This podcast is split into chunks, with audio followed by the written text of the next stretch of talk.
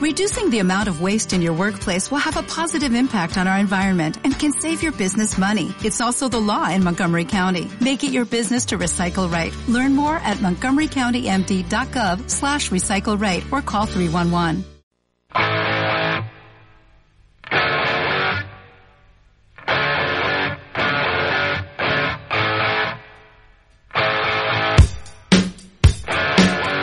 Gourmet FM, 100% vinos y gastronomía pensado para ti, de la mano de Fran León.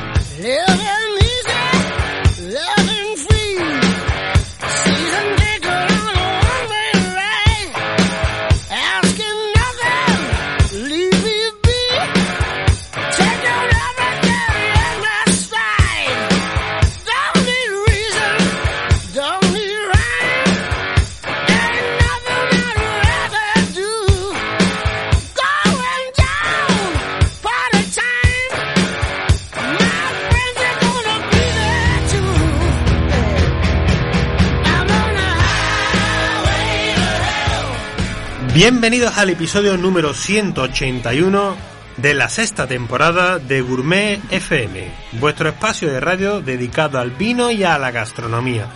El que os habla, Fran León.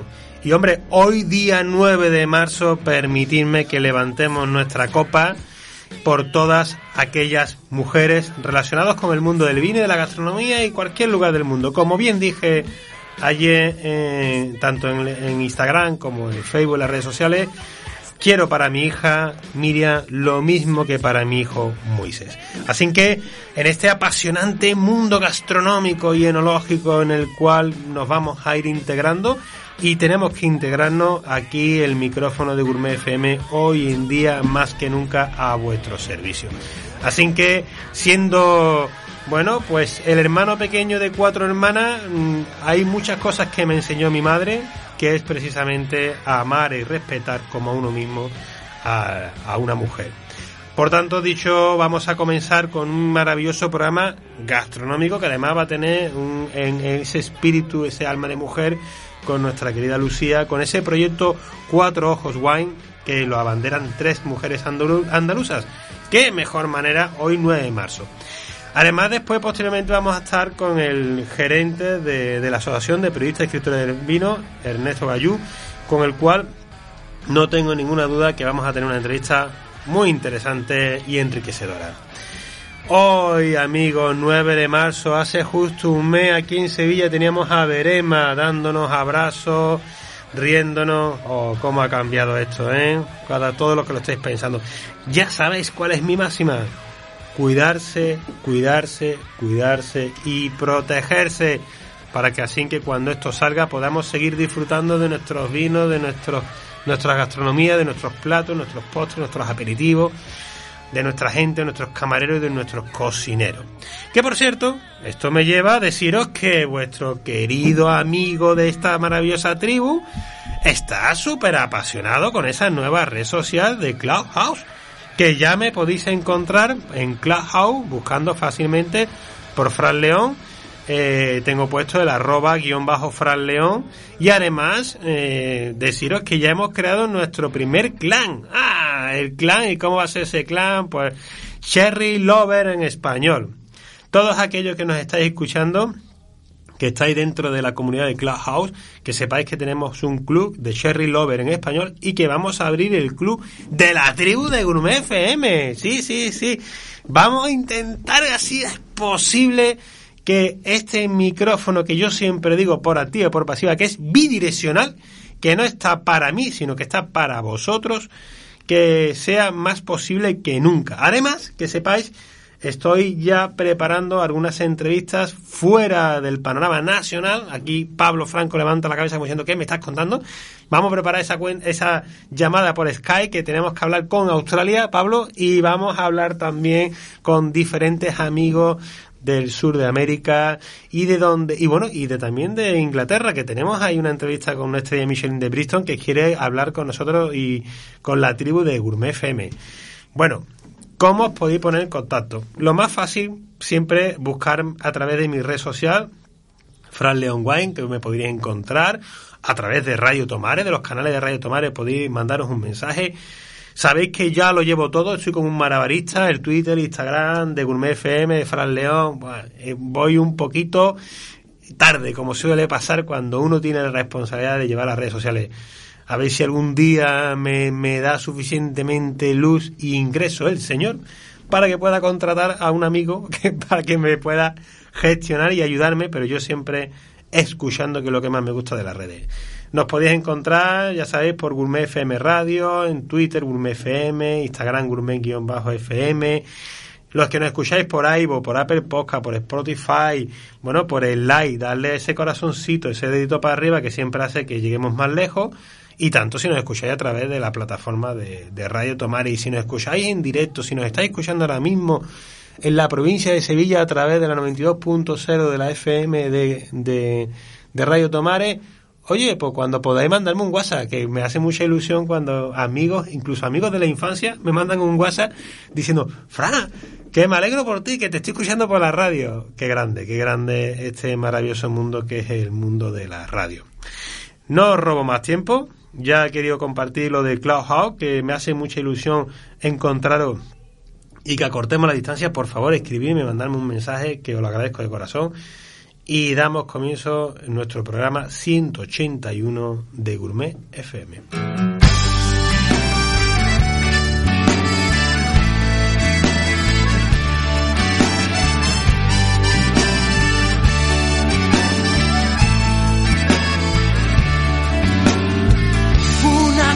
Es el vino y otra cosa es el amor pero si juntas las dos, nace el amor por el vino.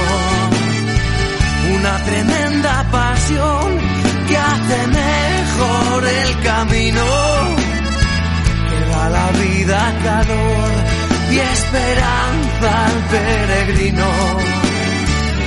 Una cosa es el vino y otra cosa es el amor pero si juntas las dos, nace el amor por el vino. Pero si juntas las dos, nace el amor por el vino. Queridos amigos de la tribu de Gourmet FM, hoy recuperamos una voz que ya hemos tenido y que ya forma parte de esta gran familia que es la de Lucía Fuentes. Buenas, Lucía, ¿qué tal? Buenas, Fran. Bueno, Muy bien. Lo primero, eh, hacerte las felicitaciones atrasadas por el día de ayer, porque una persona como tú, con tantos proyectos, sin ninguna duda, eres un ejemplo para mi hija, vamos, para cualquier persona en cualquier ámbito y, de cualquier sexo, ¿no? Una persona valiente como tú, joven y desarrollando grandes proyectos. Muchas gracias. Bueno, en la última vez estuvimos hablando de, llegamos a la bifurcación de tu carrera profesional, donde eh, por un lado encontrábamos todo lo que te, te, habías formado y lo que habías vivido desde el comienzo en, la hostelería hasta llegar a ese gran templo gastronómico que es el restaurante de nuestro querido Ángel León en la Poniente, pero habíamos dejado algo que yo quería compartir con la comunidad que es el proyecto Cuatro Ojos Wine, porque si ya es bastante con lo que ya nos contaste en la, otra ocasión, que pudimos visualizar eh, el esfuerzo y, la dedicación en tu carrera profesional, ahora nos encontramos que hubo una bifurcación en un momento que ahora no quiero que me lo cuentes y nace Cuatro Ojos Wine. Por tanto, vamos a remontarnos al pasado de la entrevista anterior donde dejamos esa bifurcación y me gustaría que comenzaras contándome cómo surge ese proyecto, cómo tres chicas os animáis, tres mujeres os animáis a desarrollar ese proyecto, cuáles fueron esos primeros pasos, porque seguro que hay muchas personas, hombres y mujeres, que, te van a escuchar atentamente, porque son muchos los que tienen el veneno de querer mm, desarrollar un proyecto enológico. Pues mira, eh, surge porque en 2013-2015 es cuando cursamos el ciclo de vitivinicultura en el Santo Domingo del Puerto Santa María. Eh, da la casualidad de que Olga, Desiree y yo coincidimos en clase y, bueno, nos hacemos muy buenas amigas en, clase y al final teníamos esa misma inquietud de que queríamos trabajar en una bodega. Dándonos cuenta de que, que por desgracia este mundo siempre ha sido un, mundo de hombres, que eh, la mujer siempre está un poquito más vetada y no se le ha dado su sitio, pues veíamos que, que íbamos a tener un poquito de problema a la hora de entrar. Ya. Sí que es verdad que esas cosas están cambiando poquito a poco, Sí. pero eh, hace ocho años, hace, o sea, hace siete años así, eh, a día de hoy eh, era difícil ya de, de poder entrar. Era encima también que el, el problema que teníamos sobre todo aquí en la zona del Marco de Jerez es que la bodega es una unión muy familiar Claro. y, y que mm, entrar desde fuera cuesta un poquito más. Y ya encima si le pones handicap de que es mujer, pues hay que sumarle un poquito. Así que decidimos, bueno, que por qué no em, emprender, eh, intentar hacer vino nosotras y bueno, y marcarnos ese ese lugar nosotras mismas sin tener que, que pedir, ¿no? O intentar entrar en otra bodega. En 2015, cuando terminamos el, el, el curso de el curso, Sí. pues ese verano eh, decidimos hacer nuestro primer vino. Sí que es verdad que la moscatel que, que cogimos era en este caso de Chipiona y que las instalaciones que se nos prestan, que se nos ceden, son las del instituto, ¿no? La idea era, Ajá. bueno, un poquito ver si lo que teníamos en cabeza tenía sentido o no. Así que se hace una producción pequeñita, no llega a las mil botellas, eh, en el cual, bueno, pues gracias a Araceli Molinero, eh, que era nuestra profesora eh, durante el curso y aparte también la enóloga de, de, Will- de Luis Pérez, Sí. que, que nos ayuda en todo momento y está pendiente con nosotras para que, que aquello tuviera un futuro. Mm. Ahí, Eh, ahí estaríamos hablando de, de contratiempo, ese primer vino. Ese es el primer vino.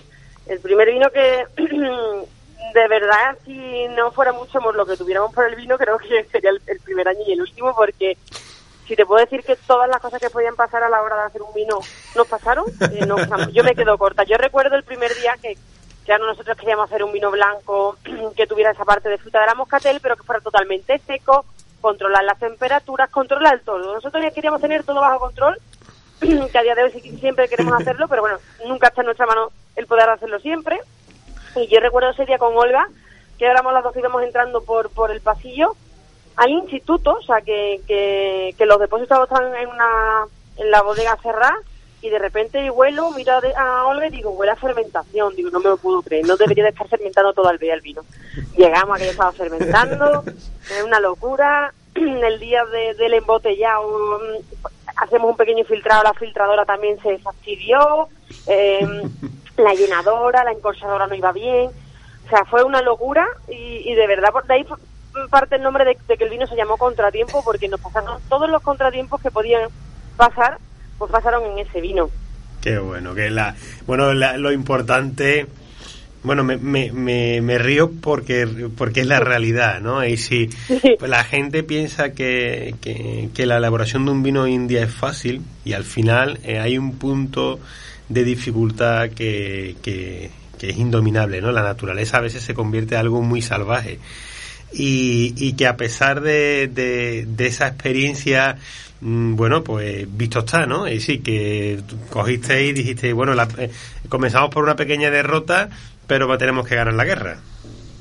Sí, sí, a- es, es verdad que cuando el producto terminó, fue, bueno, tuvimos el éxito ese que ya habíamos contado en la otra entrevista, que Ángel se queda con el 90% de la producción, nos dejó el 10% para los familiares y amigos para que pudiéramos beber algo de vino. Y, y acto seguido, pues bueno, nos, nos enteramos de que en el puerto Santa María se serían unas naves por Emprende Joven. Nos pusimos en contacto con, con, con el ayuntamiento, bueno, con, todo, con todos los que teníamos que, que estar de, en contacto y cursamos a, un, a, a algunas naves. Tuvimos la suerte de que nos tocó una nave por nuestro proyecto y es verdad que nos tocó creo que la más pequeña.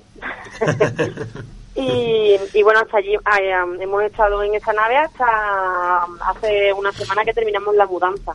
Sí que es verdad que teníamos que haber terminado la mudanza, nos tendríamos que haber ido en septiembre, pero con el tema del COVID todos los papeles se paran, eh, administraciones se quedan mucho más lentas, aduana no te deja mover ni un litro de alcohol si no tienes todos los papeles, así que hemos tenido que retrasar un poquito eh, toda la mudanza que era, eh, era prevista al año pasado, pero ha tenido que ser terminada de ser este año.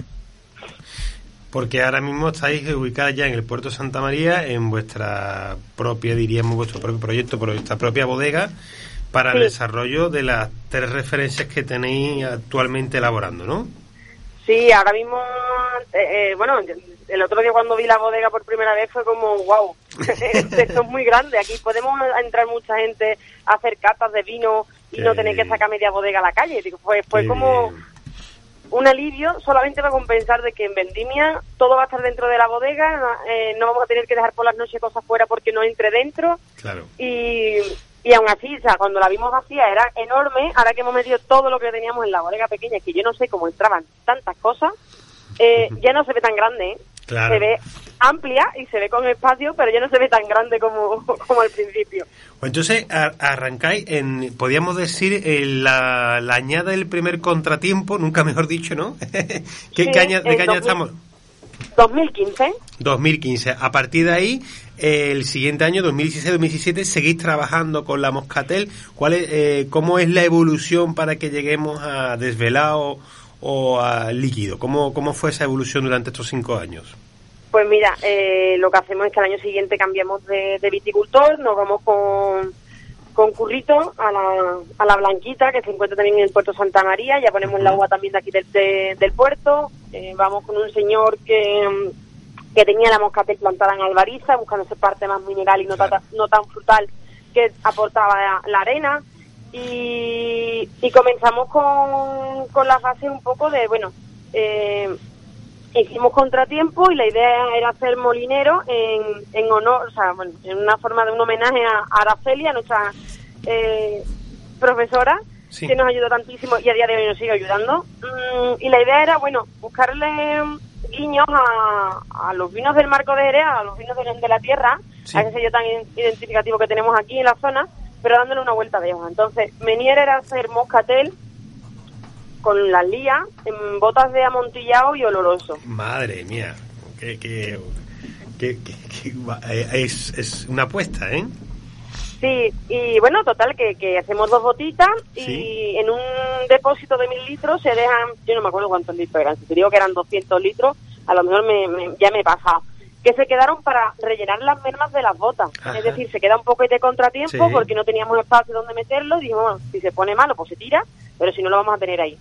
La cosa era que cada vez que íbamos a la bodega a, a rellenar la- las botas si tenían merma, a catar las cosas, siempre catábamos el depósito y yo decía, "Oh, este, este vino cada día está más bueno. Y no se pone oxidado, y no se pone oxidado, no se pone oxidado, que cuando abri- abre la tapa de Fire, que es la que lo abre, y se sube a la escalera y dice, oye, que tenemos mm, que tenemos velo de flor, Qué bueno. que, que estamos haciendo Qué bueno. biológica en el, y fue un desvelado, porque bueno, fue se desveló el secreto que había dentro de ese depósito que nosotros no si no, no, o sea, que no nos daba por abrir la, la- la- el depósito. El vino estaba bien evitábamos tocar lo menos posible el depósito para que el vino siguiera estando bien. Qué bueno. Del, de desvelada de la primera añada salen Claro. 75 botellas porque fue algo que no hicimos, o sea, no, no salió porque nosotros quisimos, sino salió fortuitamente y, y tuvimos la gran suerte de que pues descubrimos que la moscatel con el velo de flor pues se llevaban bien. Eh, fíjate la- lo que es la naturaleza de nuestra tierra, ¿no? De, de Cádiz, Sí. ¿no? De, de nuestra Andalucía, que tienes ahí un, un vino eh, para el servicio de, de otro de- de otro envejecimiento y te, nos regala ese, ese maravilloso velo de flor que nace eh, un nuevo vino en una nueva familia, porque ya a partir de ahí ya empezáis a elaborarlo. Sí, ya al año siguiente eh, se dejan más litros en el, en el depósito. Sí que es verdad que queríamos hacer crianza biológica no en bota, queríamos hacerla en depósito, bueno, por también marcar un poquito la diferencia, Claro, porque la parte bien. de frescura de la moscatel no desapareciera. Y, mm, y se hace un poquito de más cantidad. Al final, bueno, como puedes mm, ver, los vinos nuestros eh, ponen sus nombres, se ponen ellos a los nombres, nosotros no somos quien, quien los ponemos, y ahí tenemos contratiempo, molinero y desvelado. Es el tercer año cuando decidimos hacer tinto, que Sí. no, bueno, pues decidimos hacer un tinto diferente, que fue el primer tinto que hicimos, que se llamaba Pulso. El nombre de Pulso viene porque el día que traen el depósito para el tinto, eh, la, o sea, nosotros cuando contactamos con la empresa decimos que no tenemos torito, que no tenemos manera de bajar el depósito, que tienen que traer un camión con, bueno, con, para, con, con las cosas para poder bajarlo de, Claro, de- claro. el depósito del camión. Total, que se queda ahí la cosa. Nos tenía que llegar el depósito, ponte, un lunes. El martes teníamos que ir a recoger la, la, la uva, que era la sirá. O sea, Sí. es decir, teníamos un margen de error de cero. No, no había margen de error posible. Yo estoy esperando en la, en la bodega, Desiree y Olga se van a terminar de hacer el último eh, control de maduración a, a la viña de- del tinto y estando en la bodega, pues llega el depósito, llega el camión, dice, no, mira el torito, digo, no, si yo no tengo torito, digo, si no tiene plataforma, no, no te, digo, pero si lo dije, no, pero es que a mí no me han dicho nada. Digo, bueno, pues ¿qué hacemos? Digo, no, no sé lo que vamos a hacer, pero el depósito se tiene que quedar aquí hoy. Dice el señor, ¿cómo lo vamos a bajar? Digo, bueno, pues se baja a pulso. Llamo a Miguel, a Michael, que es mi compañero de que ya he comentado de, de sillería de, de Aguardiente, Quillo, que él vive en el puerto, Quillo, vente para acá, que tengo un problema. Miguel se planta en la bodega y le di, me mira el señor y digo, bueno, pues entre los tres vamos a bajar depósito. Depósito de, que, de capacidad de 3.000 litros de tinto. Digo, dice el señor, ¿y cómo lo hacemos? Digo, a fuerza bruta. Chiquillo, que nos vamos a hacer daño. Digo, el depósito se va, se bajó a pulso y ahí viene el nombre. Después también fue a pulso porque eh, quisimos hacer una maceración carbónica intentando hacer una vuelta de hoja de ese tinto que estamos acostumbrados en las zonas que se- siempre han sido tintos muy rudos, con mucha madera, mucho más cuerpo. Y queríamos un tinto algo más fresco, eh, más juvenil, Sí. que esa fruta estuviera presente. Y hacemos una maceración carbónica.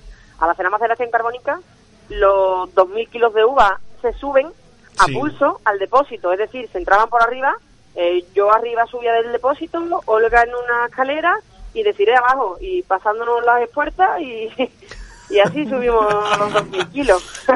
Madre mía, qué, qué, qué bueno, qué, qué, qué, aventura y, y sobre todo mm, qué fuerza de trabajo, porque os había encontrado dificultades que seguramente cuando se lo contéis a más de uno dirán que, que bueno, que estamos locas. que estamos locas, sí. Sí, pero precisamente de eso nace la, la creatividad y la originalidad de vuestra familia de vino, ¿no? Sí, Sí. vino dentro de, de un paraguas de un territorio, que es la tierra de Cádiz, donde muestran el paisaje por sí mismo, donde muestran también, como tú bien dices, su forma de elaboración y la riqueza del, del territorio, ¿no? Porque Sí. la- ahí cada, cada como, como pasa con el desvelado, el, el trabajar con las moscatel, el trabajar con este tipo de variedades de uva, vuestras inquietudes mm, nos han regalado una familia muy interesante de vino. Actualmente, eh, ¿en qué producción estáis en, en esta última vendimia? Pues el lit- o sea, en kilos de uva no creo que lleguemos a son el litro mejor te lo voy a decir. El litro, No sí. llegamos a los a los 10.000 litros, no llegamos, nos quedamos algo menor. Bueno, ¿y la, y la hiperforación en el mercado cómo, cómo lo estáis viendo? Veo que está en algunas plataformas web. ¿Cómo, cómo se os está queriendo? Bueno, pues poquito a poco, es verdad que con el parón del COVID hemos Ya. tenido ahí un, un pero mira, ahora se ha ido el vino a Singapur, algo están en Dinamarca, Alemania, en toda España, en casi todo. bueno, en- hay sitios, en Barcelona, en Madrid, en Sevilla, eh, vamos moviéndonos poquito a poco, cada vez más. eh, Ujú. sí que es verdad que, que, al- que al fin y al cabo somos muchas bodegas las que existen. y- Claro, claro, Y, por y supuesto. poquito a poco sí que es verdad que cada vez vamos abriendo un poquito más el mercado. Pero hay, ¿no? hay, hay una máxima que, que toda persona que se inicia en un proyecto como el tuyo debe siempre contemplar, que cuando se tienen precisamente 10.000 botellas, es mejor venderlas en 10.000 lugares. Para cuando tengas 100.000 botellas, venderlas en 10.000 lugares. En ocasiones eh, algún mm, se comete, yo considero que es cometer un error, vender toda la producción en una misma localidad, aunque sea la tierra que te, que te dio la vida. Porque al final Sí. eh, te- tú necesitas un crecimiento orgánico. Con, con la juventud que tenéis, con las inquietudes, con lo que os quiere la gente de, de Cádiz y fuera de Cádiz, pues me alegro que me digas que estáis en diferentes lugares, porque significa que el día que apretéis un poquito el acelerador, Dios mediante la sustancia económica y todo y todos los factores se puedan llevar a cabo, pues si hacéis 100.000 botellas, podréis colocarla en 10.000 lugares. Y esa es realmente, eh, yo creo que para todos nuestros oyentes, mm, de verdad, nos está regalando, Lucía, una clase magistral de emprendimiento. De, de cómo la dualidad de tu vida eh, tan dura que, que, que, que no le podemos quitar ni un a- ni un pelo de diríamos ni nada de, de dureza porque eso es lo que en la hostelería al mismo tiempo te mete te embarca en algo tan frágil que es la enología, ¿no? Que, que tú sabes que luchas contra la contra la intemperie, ¿no? Contra los elementos, que es difícil luchar. Sí, yo la verdad que he tenido también aparte muchísima suerte, ¿no? Mi socia hay cosas que a mí me, me, me, quitan, ¿no? no Yo la parte de, a lo mejor quizás de tanto papeleo, pues e, ellas se dedican más, a mí me dan un poquito más de libertad, y, lo mismo me pasa en el trabajo. Yo creo que si no me rodeara de, de ellas y de, la gente que tengo a mi alrededor, quizás no podría hacer esta locura de estar en la, eh, en la eh, trabajar de una cosa que me apasiona y al mismo tiempo eh, disfrutar ¿no? De, elaborar vino, que, que quizás es la parte donde desconectas. Claro. Dice el refrán que para llegar lejos hay que ir acompañado nuevamente nos regalas, nos regalas una clase magistral de inteligencia que hay que unirse con buenos amigos y buenos compañeros, cada uno en, su proyecto y con, su, con sus cualidades para poder seguir avanzando. Yo te abro eh, nuevamente las puertas de, Gourmet FM para que nos mantenga. Yo sé que nuestro querido Antonio del Mar mm, ya me dio a probar hace un par de años eh, Contratiempo, ya me lo, me lo adelantó. Eh, seguiremos hablando de él aquí en Gourmet FM y en otros canales donde yo me muevo, que quiero también presentarlo, eh, y que estamos a, a, vuestra entera disposición, Lucía, a tanto para Olga como para deciré cualquier cosa que necesitéis, cualquier novedad, cualquier noticia, el micrófono está realmente mirando para vosotras. Así que eh, me avisáis por un WhatsApp o avisáis a Antonio y, y le ponemos voz. Muchísimas gracias, Frank. La verdad. He aprendido mucho contigo. Eh, en esta prácticamente hemos tenido hoy 20 minutos, más los veintitantos cerca de 30 de la otra ocasión. Te agradezco tu tiempo, tu dedicación, no cambies nunca y espero que, coincidamos en esas tierras gaditanas con, un buen vino y una buena compañía, que, es lo que nos gusta a la gente del sur. Bueno, esperemos que cuando podamos eh, juntarnos algunos más, eh, podamos inaugurar la bodega, puedas venir y, y puedas ver en tu, con tus propios ojos eh, en la gran bodega que tenemos ahora, no te voy a poder enseñar la, la inicial, pero por lo menos donde vamos a seguir cultivando nuestro, nuestro sueño, donde vamos a intentar seguir dando amor y cariño eh, a cada botella de vino que, elaboramos y, que puedas disfrutar y brindar ¿no? con, amigos. No lo dudes, recuerdo, me has, bueno, me has recordado tú a nuestro querido eh, familia de Forlón, sí. Eh, cuando yo los hice la primera entrevista, tenían cinco barricas. De las cuales, si no recuerdo mal, las dos primeras se las regaló Willy. Cinco barricas, eh, creo fue el año 2000, final de 2012 o primero 2013, la primera vez que, hablé con Alejandro. Y todavía recuerdo que, que me paré en la carretera porque estaba haciendo la preentrevista antes de llevarlo a Canal Sur y me dice, no, bueno, no le quedaba, no le quedaba prácticamente vino, a lo que había hecho en cinco botitas. Y, y mira cómo están ahora la pareja, ¿eh? Son, son un ejemplo a seguir. Son un ejemplo a seguir y, ya, mm, si te digo que, por ejemplo, para nosotros también han sido un apoyo, siempre han estado ahí cuando lo hemos necesitado, siempre que hay dudas se les mm. llama, Rocío y Alejandro son un amor, tanto ellos como casi todos eh, los bodegueros que de aquí del marco. Es verdad que está viendo una nueva generación, eh, como son Primitivo, bueno, los hermanos Mahara, José Miguel, que siempre que, que, que descuelgas el teléfono para preguntar cualquier cosa, por alguna duda, siempre nos han tendido la mano, siempre nos han ayudado, siempre se han mostrado, mostrado eh, con, con la iniciativa de poder estar ahí siempre y, a ellos también les quiero dar las gracias porque gracias a ellos también se nos hace un poquito más fácil el día a día en nuestra bodega. Sin duda, la semana pasada tuvimos al Primi aquí en Bruno FM y, y nuestros amigos de Majara también, así que faltabas tú, ya formas parte de esta tribu tan canalla que es la de Gourmet FM y, y, espero que, que disfrutes de, de, estos días que se nos presentan unos días muy, muy bonitos con una incidencia muy baja, que podamos recuperar la movilidad y que, y que los vinos nunca tengan frontera. Lucía, Muchísimas gracias. A tanto a Desiree como a Lucía, felicidades. Hoy Cuatro Ojos Wine en Gourmet FM. Muchas gracias. Gracias a ti.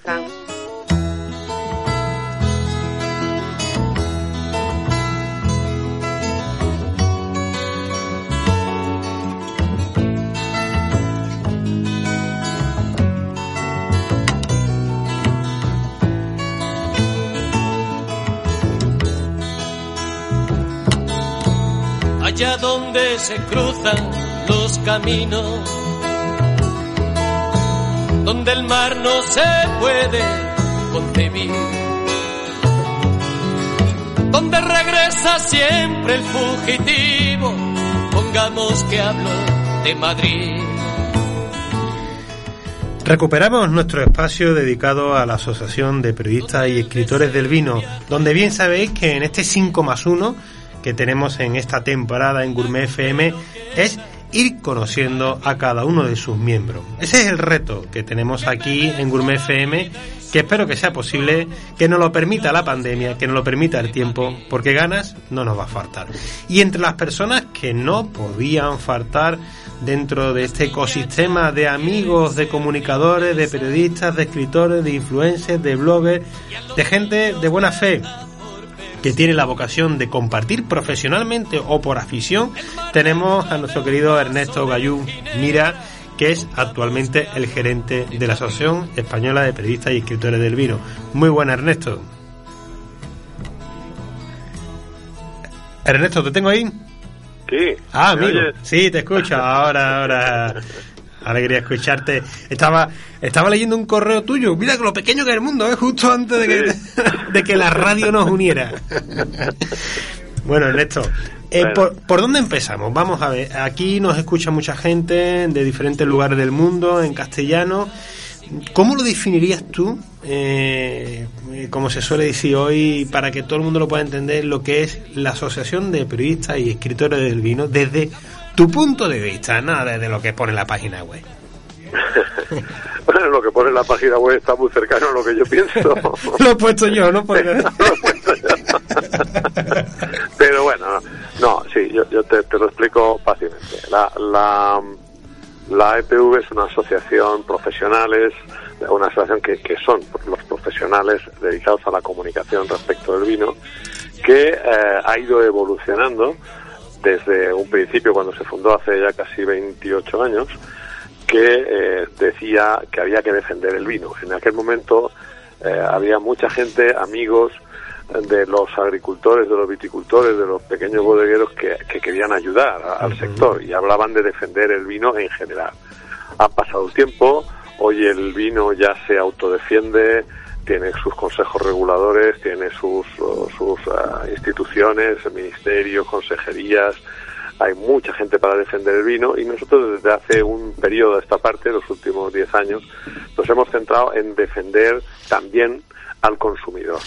Desde el punto de vista que la información o el periodismo otras veces llamado, digo otras veces porque la situación actual no sé en qué punto deberíamos -huh. estar, el quinto poder, porque siempre es influencia en, en, muchas de las de las actividades de la sociedad civil, pues eh, ahora como nos quieren poner control desde el gobierno a, a lo que se diga, pues no, no lo sé si vamos a seguir así, pero de momento pensemos pensemos que sí y que eh, lo que hay que hacer es ayudar a los consumidores y a los aficionados y a los lectores, a los oyentes, a los televidentes, mm. a que la noticia que reciban sea lo más veraz eh, posible. También estamos en un mundo de, de altas discrepancias de la información sí. a través de las redes sociales mm. y la asociación lo que pretende es poner unas mínimas reglas o tener unas mínimas reglas que todo el mundo tenga que entender, que van basadas en, en la veracidad, en la eficacia, en la solvencia, en la formación de los profesionales y en su participación activa en, en las fuentes de la noticia. No, no que sea lo que le ha dicho un amigo en el bar, claro. sino lo que realmente has investigado, has trabajado, has estudiado y, y finalmente lo, lo, comunicas para buen saber y entender de los, de los aficionados y de los consumidores. La asociación persigue eso, ¿vale? Persigue eso en, en un núcleo que se hace más complejo porque cada uno de los casi 200 miembros eh, es un líder de opinión. Mm, claro. Y, y, manejar líderes no es lo mismo que manejar otro tipo de, de, de profesionales. Porque, Ernesto, ¿cómo, cómo, ¿cómo llegas tú a la asociación? ¿Eh, ¿Formas parte del grupo de los fundadores o te sumas un poco más tarde? No, no, yo me sumo más tarde. Yo soy el socio número 83. Uh -huh. o sea que hay, hay 80 personas o, o, más que han estado antes, antes que nosotros y que todavía persisten muchas de ellas, ¿no? Las que no nos han fallado porque la vida les ha dicho que ya se les acabó. Claro. Pero eh, eh, yo vengo una parte nueva, vengo una parte nueva, en el sentido yo no soy periodista, soy escritor. ¿eh? Eh, edito la guía sin mala uva y, y- y, bueno, pues eh, en esta asociación intervienen los periodistas, los escritores y también comunicadores del vino y comunicadores digitales y etcétera. Entonces, yo llego, llego aquí pues invitado por, por algunos asociados que me veían un poco inquieto en, en- e incisivo para quejarme de cosas. ¿no? Yo, yo llegué al mundo del vino eh, a través de, de, eh, un aula abierta que se creó en la universidad donde yo trabajaba dando clases de marketing. Entonces eh, allí eh, se creó un aula para estudiar qué pasaba con el vino, por qué el vino iba al contrario que, que casi todos los mercados. Claro, yo yo era, eh, trabajaba en, la- en el Instituto de Empresa de Madrid, un- un- una universidad privada para, para másters, MBAs y tal, de alto prestigio, yo diría que la mejor en este momento. Aprovecho para anunciar que el quinto rascacielos de las, de las torres en Madrid eh, Sí. eh, lo ha adquirido el propio Instituto de Empresa para, para dar sus clases. O sea, es entero, todo un rascacielos para esto. En- entonces, el, eh, allí se, se, se propuso, eh, me- se me propuso dirigir ese aula, yo la empecé a dirigir y lo primero que hice, como casi siempre, es preguntar, ¿no? Investigar y descubrir, un, intentar descubrir por qué el mundo no iba igual que, que las demás cosas. O sea, todo, todos los mercados primero hacen una presentación de un nuevo producto, de un- hacen una pasarela de moda, hacen un, un- un proyecto de investigación y desarrollo y un análisis para ver si eso sería aceptado por el mercado. Todo se hace, se le pregunta a la gente lo que quiere, del color que lo quiere, la forma que lo quiere, y lo que se hace es diseñarlo y dárselo. En el mundo del vino funcionaba al revés. Cada uno hacía con sus uvas el mejor vino que sabías y después había que ir al mercado a ver quién te lo compraba. ¿Y eso ha cambiado, Necho? No, no ha cambiado, ¿no? Ha no, vamos a ver. Bueno, Vamos sí, a ver, ha ver. cambiado mucho, sí, sí. ha cambiado mucho. Sí, es verdad, Eh, estamos la, la, la, la circunstancia ha cambiado mucho. La circunstancia eh, que, que nos sigue afectando al mercado nacional o al vino en España es que eh, han corrido más los, los eh, el nuevo mundo, ¿no? Lo que se llama el nuevo mundo, los, los mercados emergentes, que, que, la- la- que el viejo mundo, que los primeros productores, eh, que Europa, ¿no? Nosotros seguimos teniendo el vino como un producto importante y, sin embargo, para el resto de la sociedad vinícola mundial, esto se ha visto en el último congreso de Wine City que se ha celebrado estos días, eh, a nivel mundial, el vino no es un producto, es toda una experiencia, toda una cultura, todo un compromiso social, son muchas más cosas. Y en España todavía, para mucha gente, el vino es eso que me tomo todos los días cuando voy a comer una copita o dos. Sí. Y, sí. y para el resto del mundo es otra historia. Eh, digamos que se parece bastante más el vino en el mundo a lo que para nosotros significa un whisky mm, de, de alta gama, ¿no? Premium, que se dice premium, o, o una ginebra o un gin tonic, que es más snobista, más de estilo, más de forma de vida. Bueno, pues el vino es eso en el mundo. Hay que tener en cuenta un dato que, que manejamos en la asociación que acabamos de, de recibir de- del Observatorio de Datos, que el vino es la única bebida con alcohol del mundo que crece. O sea, el mundo está diciendo que no quiere consumir alcohol. Sí. Y de todos los mercados descienden. Menos el vino. El vino. Curioso. Esto es curioso. No es porque los que bebamos bebamos más. No, es que hay más gente que se quiere sumar a esa cultura, a esa aureola que hay alrededor del vino y que aquí en España pues nos cuesta mucho mm, hacérsela ver al- a, a los consumidores. Por eso, desde el periodismo y de la parte que a te toca, lo que pretendemos es ir más allá que lo que es el propio producto. El propio producto lo puede explicar fenomenalmente un enólogo, un técnico, un bodeguero, lo puede explicar mejor que nadie. Tú que los invitas y que van allí ya lo, ya lo puedes ver, ¿no? Es la mejor forma de contarlo. Lo que el periodista puede hacer es contar la ilusión, la, la expectativa, la afición, la, la- el estilo, eh, muchas otras cosas. Y ahí es donde se diferencia un escritor de otro. Ah, Eso viene vinculado también al proyecto que tiene la asociación de, de hacer posible que el vino sea la bebida nacional, ¿no? Que, que el vino es cultura y es una de, de las grandes defensas que tenemos nosotros. Sin duda. Hay que, hay que intentar eh, darse cuenta de que no podemos perder algo que la historia nos lo ha, nos lo ha entregado por nuestro trabajo. Si nosotros somos de los grandes productores del mundo, no solamente es por el lugar geográfico nos encontramos que es privilegiado para la elaboración de vino, sino además por el trabajo de, miles de años eh, eh, mostrando un paisaje y elaborando vino. Tenemos más que reconocido, a ver si se nos escucha. Claro. No, no, sin duda hay una cosa. Hasta hace muy poco, y en algunas partes hoy mismo, el vino es algo accesorio. Es algo mm. accesorio en la casa, es algo accesorio en un restaurante, es mm, acompañante de, no es la parte importante. Y en el, en el resto del mundo, lo que, lo que estaba explicando antes, eh, lo que quería decir, es que es al revés. El vino es el centro de. No hay un restaurante en Estados Unidos donde el menú de la, comida eh, sea más caro que el vino. el, vino es lo principal. pues quiero tomar este vino y ahora elijo la comida alrededor de este vino. el vino eh, no es lo que se tomaba en las fiestas del pueblo.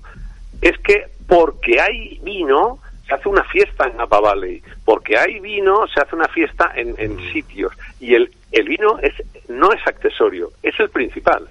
Hoy, el buen enoturismo el vino eh, es lo principal y accesorio a esa bodega, a esa visita, a esa experiencia, también están los, los, el resto de restaurantes que hay en esa ciudad, en ese pueblo, porque por como la gente va a ver ese vino, a vivir mm. esa experiencia, conoce la ciudad, conoce los hoteles, conoce ese ayuntamiento, ese paisaje, esa ruta, esa cultura, o sea, eh, ya deja de ser accesorio para ser principal.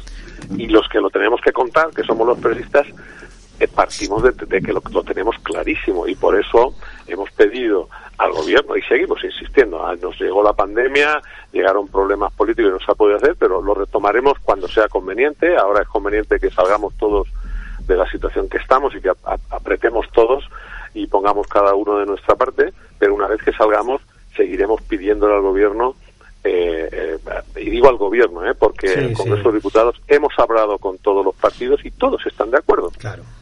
¿Eh? Qué curioso. incluso los que están en el gobierno. Lo que pasa es que luego es más difícil llevar las iniciativas parlamentarias porque, como todo el mundo sabe, eh, eh, hay disputas en el Congreso mm. que no entendemos por qué, porque si son capaces de entenderse fuera, al lado, en el bar de enfrente, ¿por qué cuando están todos juntos se ponen a discutir? ¿Cómo se nota que conocer territorio, eh?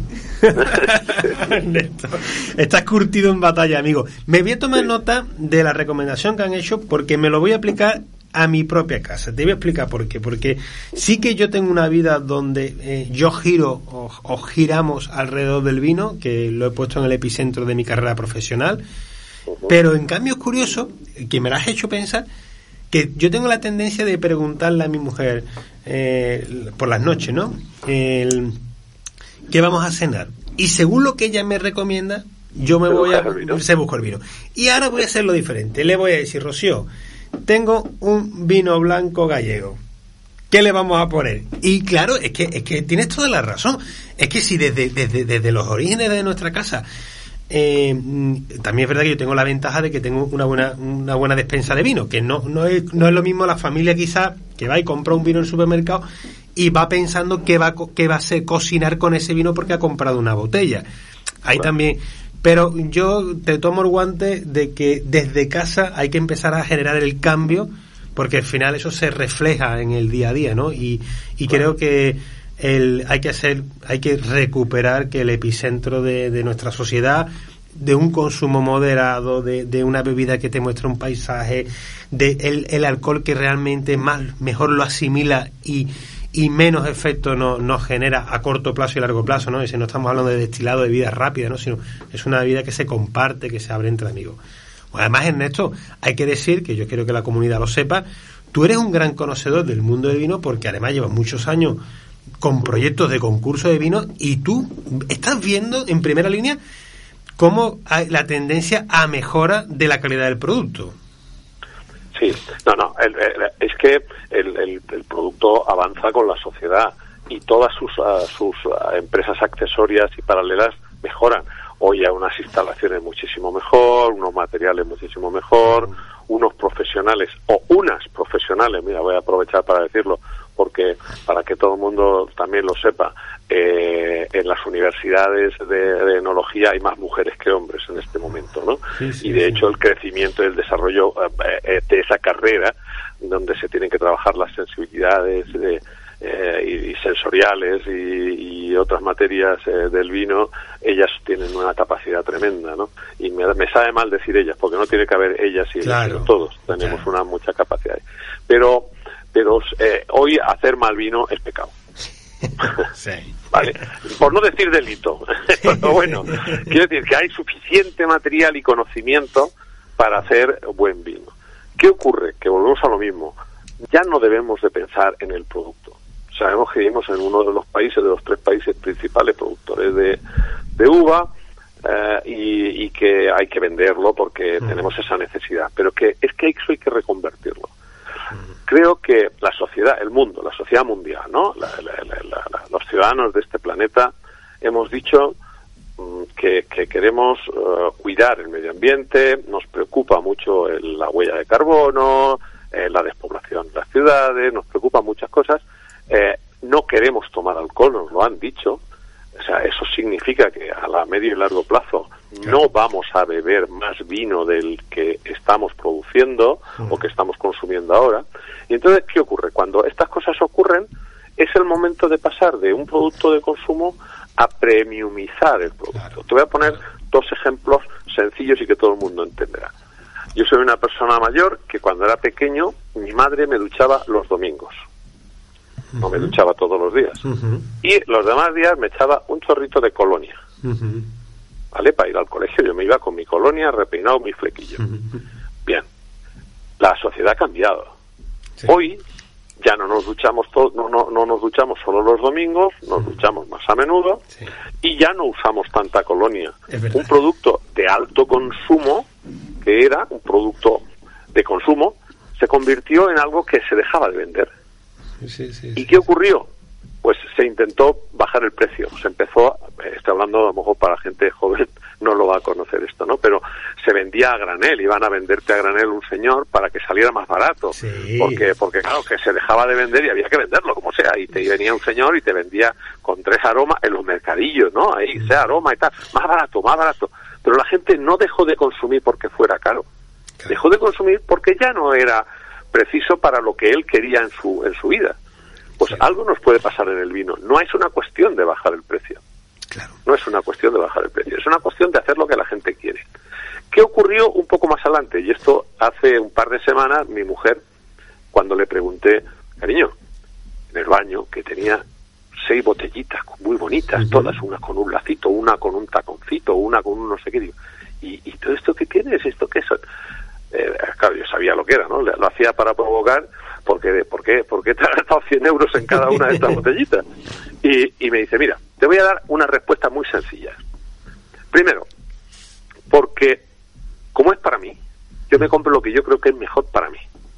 Segundo, cuando lo uso, me identifico en, en, en, ese momento con quién estoy. Por eso no uso el mismo cuando voy contigo de cuando voy con mis amigas que cuando voy al gimnasio.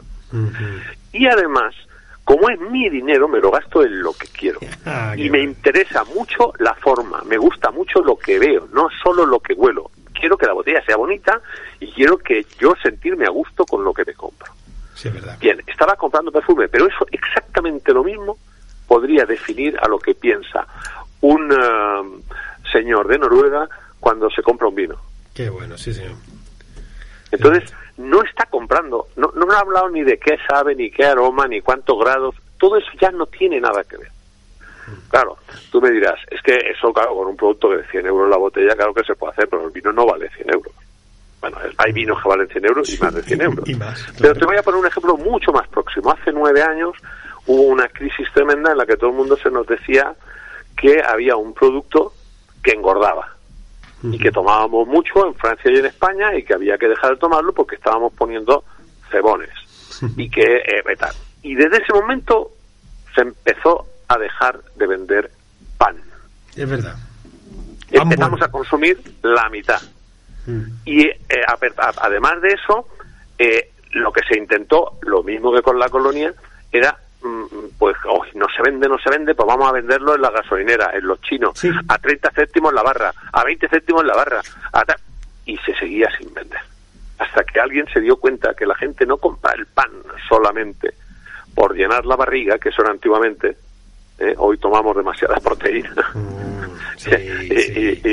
y, y, no es tan, tan necesario llenar la panza, pero, pero no quería prescindir de algo con lo que disfrutaba. Entonces, si para voy a tomarme la mitad, pero me lo tomo el doble de mejor, lo voy a disfrutar más. ¿Y qué pasó? Las panaderías, los obradores se convirtieron en boutiques del pan. Hoy hay pan de todas las masas, de la madre, de la tía, de la abuela, de centeno, de trigo, de avena, eh, de masa del otro, de fermentado a, reserva, de tres días, de dos días. Bueno, es, es, un escándalo. Y la gente está disfrutándolo. ¿Qué ha ocurrido? Se venden menos kilos, pero se factura más dinero. Y hay más gente trabajando alrededor del pan. El vino yo creo que tiene que evolucionar también en ese camino, en el disfrute de la gente. Y nosotros como periodistas lo que tenemos es que trabajar mucho en, colectivamente para que los mensajes sean por lo menos veraces. por lo menos veraces. Bueno, ah, eh, querido Ernesto, has abierto, como se suele decir, la caja de Pandora porque has, has dado justo en la clave. Yo no tengo ninguna duda de que muchos que nos están escuchando estarán haciendo así con la cabeza diciendo sí, sí, sí, sí, porque son verdades como puño. Y, pero no, no quiero eh, eh, que nos vayamos eh, sin comentar precisamente la apuesta que también en la cual te veo involucrado que sin mala uva habéis generado un club de un club de vino que, que también hacéis acortáis la distancia no lo bonito de un club de vino precisamente es que hace posible que los disfrutones del mundo del vino puedan disfrutar de ese picking que a veces no disponemos en, nuestro establecimiento habitual o esa, esa selección de ojeo que se va ojeando esos vinos tan interesantes en esto que son que al final los vinos que nos emocionan, ¿no? Y, veo que, que tienes aquí, sin mala la uva, eh, un club de vino, bueno, que, que lleva poco tiempo. Sí, pero pero eh, eh, yo tampoco creo que mm, que sea un proyecto muy muy muy de futuro. ¿Sabes por qué? Porque eh, la gente, eh, desgraciadamente o afortunadamente, es libre, piensa y no se quiere dejar guiar. Ya. ¿Eh? sí que necesita, sí que necesita que otros que lo hayan probado lo cuenten. Por eso tienen tanto éxito las redes sociales. Ah, El club se está reconvirtiendo, se está reconvirtiendo eh, pronto es un proyecto personal, no de la TV, como proyecto personal, que, tampoco quiero ocupar el tiempo en ello, pero te, te, te, informo y te lo diré cuando esté en marcha, sí que hay un, un espacio nuevo que, que en el que estoy trabajando Ahora yo, yo he cerrado uh, mis empresas, bueno, las he licenciado, las están, están los concursos, los están llevando grandes compañías ahora. Y, yo he pasado a la reserva de, de, alguna manera. Y, y, estoy trabajando en un proyecto muy, muy, muy, muy personal eh, que, que trata de, de, lo que yo me siento en este momento, que, que ya he pasado los 65 y empiezo a sentir que el tiempo que me queda quiero disfrutarlo eh, disfrutando lo que yo quiero ser y lo que he querido ser siempre, que es un epicurio. ¿eh? no sé si te suena mucho, o hedonista. Ah, pues Entonces yo quiero vivir para mis placeres. Y, y, mis placeres son cinco y para eso voy a abrir un espacio en las redes, en Internet, también en el que menos hablar de sexo, que es uno de los cinco, los otros cuatro eh, tendrán su espacio, que son comer, estos son los que tiene todo el mundo, ¿eh? yo no soy un ser especial. Comer, beber, viajar, el que he dicho que no hablaré, y yo tengo uno más, que es contarlo. Pero ese también lo tienen todos, ¿eh? A todos nos gusta, si nos vamos a un viaje, a un sitio, venir y contárselo a alguien. Si hemos comido en un sitio de una manera excepcional, contárselo a alguien. ¿Para qué me quiero tomar el mejor vino del mundo si no le puedo dar envidia pues a mi vecino? hay un momento de contarlo, ¿no? Entonces hay un espacio que está abierto no solo para las noticias y los proyectos, que también estarán, sino para que la gente exprese todo eso. Porque, que lo cuente, que lo cuente, porque disfruta, porque tal. A veces es es es súper motivador, súper alentador escuchar a, a, un señor por qué se toma ese vino, porque su abuelo se lo dijo, porque su madre ha dedicado mucho tiempo a, a hacerles felices con lo que comían. En mi caso, porque tomé mi primer vino cuando aprobé ingreso de bachiller a los 10 años, porque mi padre ya me consideraba un hombre por haber sacado un 10. Qué grande, qué bueno. Hay un montones de historias que, que están llenas de, de cosas para ilusionar a la gente, no a beber vino, sino a disfrutar de la vida, que es para lo que sirve el vino. Pues Néstor, yo espero que me lo cuentes, se nos, eh, se nos vaya el tiempo volando y disfrutando con tu conversación, porque además, eh, aparte de, de, la llamada como miembro de, de, la Asociación de Periodistas y Escritores del Vino, también eh, ya formas parte, por habernos cogido el teléfono, de esta maravillosa tribu que nosotros decimos que aquí lo que hacemos es que bebemos el vino de la paz y, en esta ocasión tenemos un gran jefe que nos va a poner además, nos ha enseñado y nos ha mostrado que el vino tiene que estar en el centro de nuestra reunión. Ernesto, mmm, estamos a tu servicio. Yo estaría encantado que cuando llegue ese momento oportuno me mandes un mensajito, recuperemos una llamada como la de hoy con tranquilidad, que tengamos nuestros 25-30 minutos para, para compartir y que lo compartamos para todos los que nos escuchan de habla hispana en cualquier lugar del mundo. Muy bien. Pues muchas gracias y muchos saludos a todos los aficionados a, al vino y al programa. Nada, aquí tienes, aquí tienes tu casa y de verdad que, que como que has abierto esa, esa gran caja que de, de, de aporte, de que no, seguro, yo soy el primero que me dejas pensando. Y, y eso te lo, te lo agradezco porque es, eso es lo importante, las personas que te hacen pensar hacen que el mundo se siga moviendo. Ernesto Gallú, mira, muchas gracias por tu tiempo y por la tu dedicación a la Asociación de Periodistas Escritores de Vino que tienes el cielo ganado, ahora que no lo escucha nadie. Un abrazo fuerte. Un abrazo, Ernesto.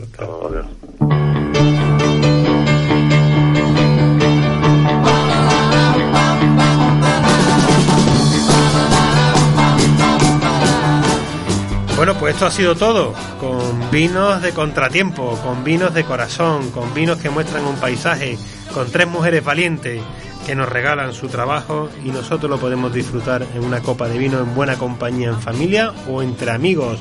Yo tengo aquí una botellita de desvelado. Anda, que estoy poniendo los dientes largos. Veréis el fotón que me acabo de sacar aquí en Radio Tomare. Y grande Ernesto que ha abierto la caja de Pandora. Todavía estoy pensando en todo lo que nos ha aportado. Ya sabéis, la semana próxima más vino y gastronomía aquí en Gourmet FM desde Radio Tomares.